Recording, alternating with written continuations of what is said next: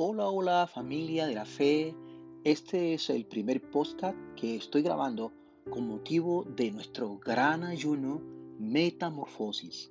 A través de estos podcasts vamos a compartir eh, algunas respuestas, reflexiones de cada capítulo de Romanos. Acuérdate que cada día se envía eh, lo que se debe leer, el capítulo correspondiente, hay unas preguntas.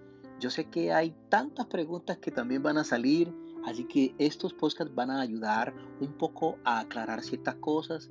Recuerda, recuerda que esto no es eh, un eh, estudio bíblico, no es para hacer exégesis ni hermenéutica, simplemente para reflexionar y para saber qué es lo que el Espíritu Santo te está diciendo y de qué manera puedes orar para que la metamorfosis llegue a tu vida. Así que estás muy atento a recibir los diferentes podcasts que van a venir durante estos 21 días de ayunos. Bendiciones. Te habló tu pastor y amigo Jesús Abaleta de Comunife Canadá.